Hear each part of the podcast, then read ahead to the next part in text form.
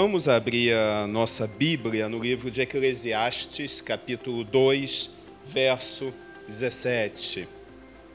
A tradução que eu estou usando aqui de Eclesiastes. Por isso desprezei a vida, pois o trabalho que se faz debaixo do sol pareceu-me muito pesado. Tudo era inútil, era correr atrás do vento. Esse texto de Eclesiastes ele é escrito pelo professor, o Coelete, em hebraico, ou Eclesiastes, em grego, ou seja, é aquele que ensina. A palavra Coelete, Eclesiastes, significa isso. Que nada tem a ver com o professor de La Casa de Papel, só para que ninguém se confunda. Há quem interprete Eclesiastes como aquele professor e tem algo para ensinar para seus leitores. Ou uma outra possibilidade de análise é aquele sujeito que está vivenciando essa crise e, enquanto vivencia, ele coloca no papel, ele documenta no manuscrito, ele mantém isso registrado.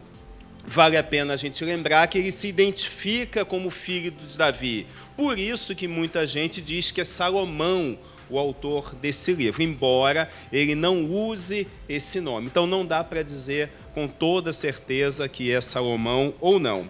O título que eu escolhi para esse nosso bate-papo, para essa nossa reflexão, Adornamento da Vida.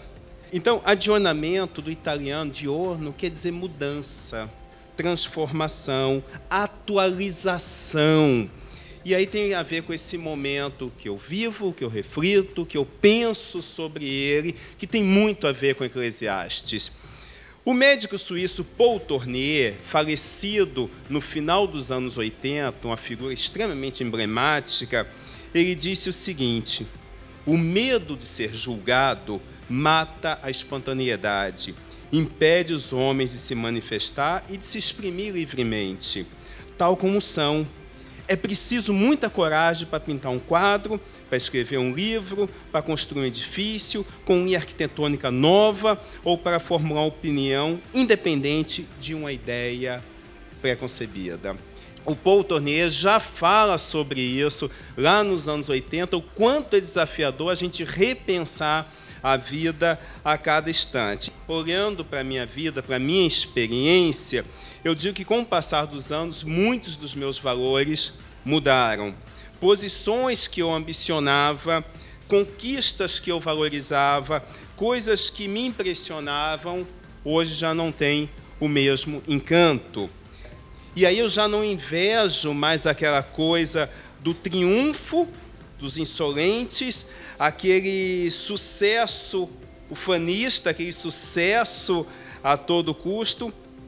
Por causa disso, aqueles sonhos mirabolantes, messiânicos, hoje já não me atraem. E eu acho que Eclesiastes tem exatamente essa pegada. Naquelas discussões que eu adorava ter a última palavra na discussão, isso também não me encanta mais, não traz nenhuma empolgação, não traz nenhum sinal de prestígio esse tipo de coisa. Ao contrário, desistir de querer ser o herói, o conquistador, o eleito, o semideus, tão apregoado nos arraiais cristãos por aí, essa coisa, que a noção de ser servo hoje é cada vez mais incomum. Ao contrário, o sujeito se torna cristão, você tem aquela escola discipulado dele chamada escola de líderes. O cara já nasceu para entrar ali na janela, sentar ali na janela de cara. Então, faz sentido isso, a coisa está muito distorcida. De lá para cá, eu oro, lembro de muito dos, dos esforços que eu fiz, lendo, estudando, trabalhando de madrugada, é, virando noite, e eu dizia que era para não perder tempo, nada mais era do que isso que Eclesiastes nos fala: vaidade, correr atrás do vento. E aí eu olho para trás e percebo que poucas foram as minhas conquistas reais de reconhecimento humano. E aí os que foram realmente relevantes foram os melhores momentos de contentamento que eu tive. Essas coisas realmente ficaram. E essas coisas que ficaram e que vieram e que são recentes, elas vieram do amor. de saber que eu amo e sou amado. E aí muda tudo de perspectiva, muda tudo daquilo que era correr atrás do vento. Por causa disso, eu começo a fazer uma série de ajustes na minha leitura. A minha leitura bíblica não é mais no detalhezinho exegético, na vírgula, como é que aparece lá no original, embora tenha trabalhado com esse tipo de coisa há bastante tempo. E aí o que se torna muito mais interessante do que os detalhes é ansiar por essa relação mais íntima com Deus. O que se torna muito mais interessante agora é ler a Bíblia procurando o coração do Pai. Não mais detalhezinhos, é isso, é aquilo, é o não, é o sim, nada disso. E aí, na minha própria relação é, de devocional, de leitura diária, eu começo a buscar coisas como a espiritualidade clássica, recomponho meu devocional lendo coisas como A Imitação de Cristo, quem não conhece, vale super a pena, do Thomas Kempis, A Volta do Filho Pródigo, do Henry Nolan, A Montanha de Sete Patamares, do Thomas Merton, e tantos outros aí que a nossa é, literatura cristã, nos meus, seus mais variados modelos, abandonou para a gente ler aquelas bobagens de batalha espiritual, disso, daquilo, como ter sucesso em milhões de outras coisas, mas nada que realmente nos contribuam à vida devocional. Talvez a maior descoberta que eu fiz nos últimos tempos, a partir disso, nesse momento que antecede o outono da minha vida, é a vocação de me tornar mais humano, me tornar menos fake e mais humano, amar de forma incondicional, aprendendo a esperar. E isso não tem preço. Se descobrir verdadeiramente humano, aprender a ser mais generoso, a ser mais sereno, vontade de rir com aqueles risos contagiantes, amar coisas simples, contemplar a natureza, saber aproveitar da arte tão colocado em segundo plano ultimamente, brincar com as crianças, ler poemas como Vinícius, Drummond, é, ouvir músicas de qualidade. E aí funk não entra, porque funk não é música, tá? Só para vocês saberem. De vez em quando a gente canta é, Nada para mim, aquela versão maravilhosa da Fernanda Takai, etc. É, filmes poéticos que tem muito para ensinar para a gente, como Asas do Desejo, do Vivendes eu começo a pensar, eu preciso ser também mais empático com aquele que não tem nada, com o pobre, acolher o perdido, dar a mão ao sofrido. É isso que Eclesiastes está falando para a gente, é deixar essas coisas que eram ou são secundárias de lado. Nessa jornada espiritual que Eclesiastes propõe, que aí eu caminho por ela, eu tento caminhar por ela, eu perco medo de me desnudar, de me mostrar vulnerável para quem eu amo. Eu perco esse medo, me mostro como eu sou. Até então, o meu medo era literalmente de escandalizar as pessoas que eu amo com as minhas fragilidades, com as minhas contradições, é, tentando impressionar, principalmente quem eu não amava, que ia ficar mais fácil, impressionar as pessoas com discursos valentes, discursos perfeitos é, quando na verdade havia muito de insegurança ali. Eu pedia, Deus, me dá forças aí para que o evangelho não pareça uma fuga, porque se isso acontecer, eu vou perder a credibilidade, ou seja, o foco estava todo em mim.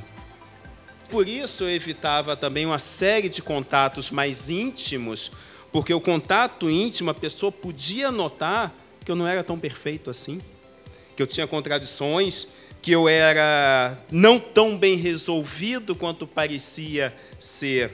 E aí hoje eu descanso desse, nesse tipo de coisas. Eu me sinto livre para dizer que eu estou em construção. Eu me sinto livre para dizer que eu sou um projeto inacabado, um projeto que não esconde suas contradições eu tenho liberdade hoje de fazer o que Jesus fez pelo menos em duas situações.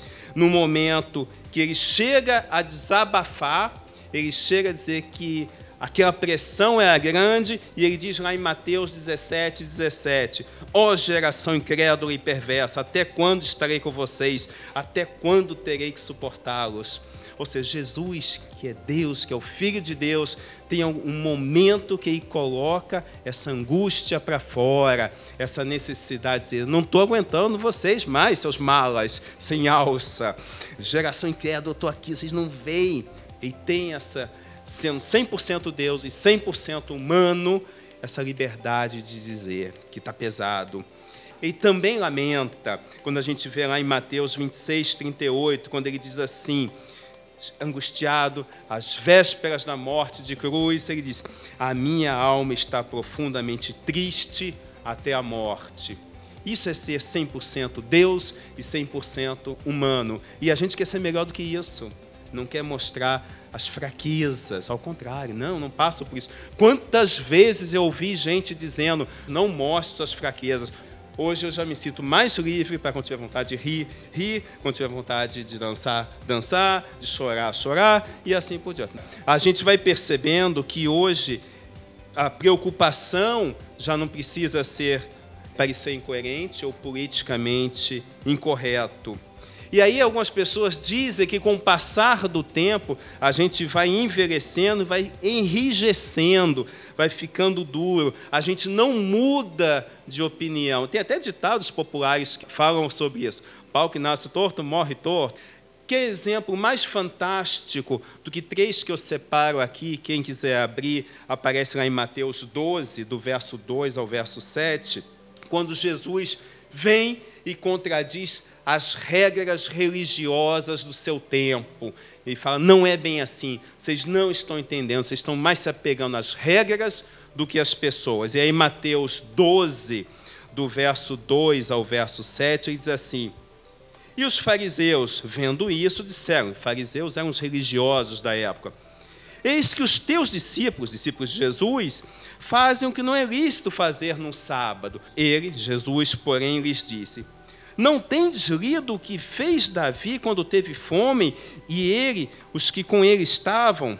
Como entrou na casa de Deus e comeu os pães da proposição, que não era lícito comer, nem os que estavam com ele, mas só os sacerdotes. Não tendes lido na lei, aos sábados, os sacerdotes no templo violam o sábado e ficam sem culpa? Pois eu vos digo que está aqui quem é maior do que o templo. Mas se vós soubesses o que significa, misericórdia quero e não sacrifício, não condenareis os inocentes. Ou seja, o que, que Jesus está dizendo nesse texto de forma fantástica?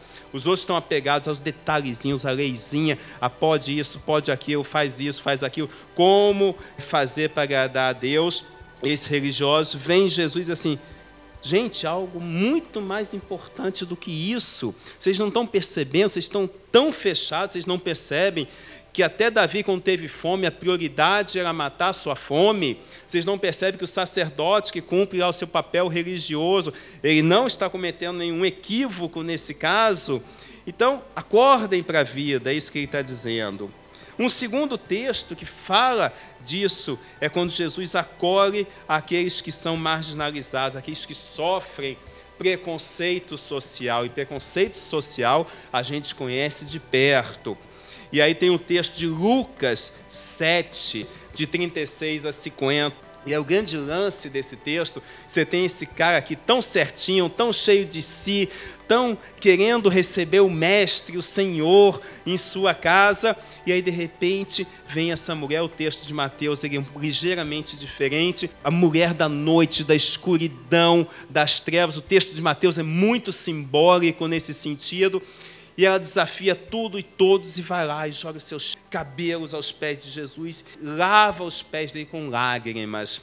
De repente, Jesus que chega aqui e dá toda atenção a ela, não a esse religioso fariseu cheio de si e etc. Faz o caminho inverso. Então ele desafia os estigmas sociais. E o terceiro e último é quando Jesus atende a mulher Ciro-Finícia. E aí se encontra em Marcos 7, do verso 24 ao verso 30. Jesus tem uma agenda, tem um projeto para ir inicialmente para o povo de Israel, para resgatar aqueles da promessa, essa é a sua agenda, ele diz isso nesse momento, e aí de repente aparece essa, essa mulher que desafia novamente a tudo e a todos. E a agenda de Jesus é mudada nesse momento. Você me ganhou, você me conquistou, você conseguiu, então sua filha já está curada. O que, que eu quero dizer com tudo isso? Que a gente pode se enrijecer a determinados modelos, determinados padrões sociais, a determinadas formas, se enrijecer a um monte de coisas. Mas Eclesiastes fala para a gente algo muito diferente, que tudo isso é correr atrás do vento. Eu me recuso a encarnar Álvaro de Campos, que é o heterônimo, a figura, a persona lá de Fernando Pessoa, num poema chamado A Tabacaria. Dessa experiência do poeta, do próprio passado, virar um pesadelo e sentir que está perdendo a própria alma. O poema, que é bem curtinho, diz assim: Vivi, estudei, amei e até criei. E hoje não há mendigo que eu não inveje, só por não ser eu. Fiz de tudo o que não soube, e o que podia fazer de mim não fiz. O dominó que vestia era errado. Conheceram-me logo por quem não era, e não desmenti e perdi-me. Quando quis tirar a máscara, estava pegada a cara. Quando atirei, me vi no espelho, já tinha envelhecido. Essa coisa que o Fernando Pessoa diz é assim: me perdi me perdi vivendo de máscara, vivendo de outras coisas. Me perdi porque eu não soube amar. Me perdi por um monte de outras coisas. E diz aqui para gente: eu não queria ter seguido esse caminho. E qual é o anseio, meu anseio, provavelmente de muitos aqui? Por uma humanidade não fingida, por não ter que transformar o Evangelho numa fuga, num espelho mágico. É, hoje, eu tenho certeza absoluta que vem do amor, essa santa teimosia em acreditar que eu não preciso esperar morrer para a vida começar, como alguns apregoam por aí. Ao contrário, é, vem do amor a motivação para viver, para continuar, para esperar pacientemente. Foi isso que eu comentei em parte num outro texto, numa outra conversa, que a gente faz um monte de loucuras por amor. São as loucuras incríveis. Coisas que a gente dizia: não há dinheiro no mundo que me faça entrar numa fria dessa. Mas aí a gente entra, entra por amor, e a gente não vê mais como fria, ao contrário, era fria quando a gente não amava, quando era só detalhezinho da lei que tem que fazer pela obrigação, por isso e por aquilo. Quando a gente estava morto, quando eu estava morto, era pesado fazer isso aquilo que parece sofrido, aquilo que parece dolorido, aquilo que condói a alma, aquilo que parece que esfola a alma, a gente sai contente, a gente sai descansado, possuído pelo amor, com o sentido que eu estou no lugar certo, na hora certa, com as pessoas certas. Que Deus possa abençoar esse nosso bate-papo aqui e esse desafio para a gente reencarnar o texto de Eclesiastes para a gente, colocando a ênfase nas coisas certas e que a vida é mais do que correr atrás do vento.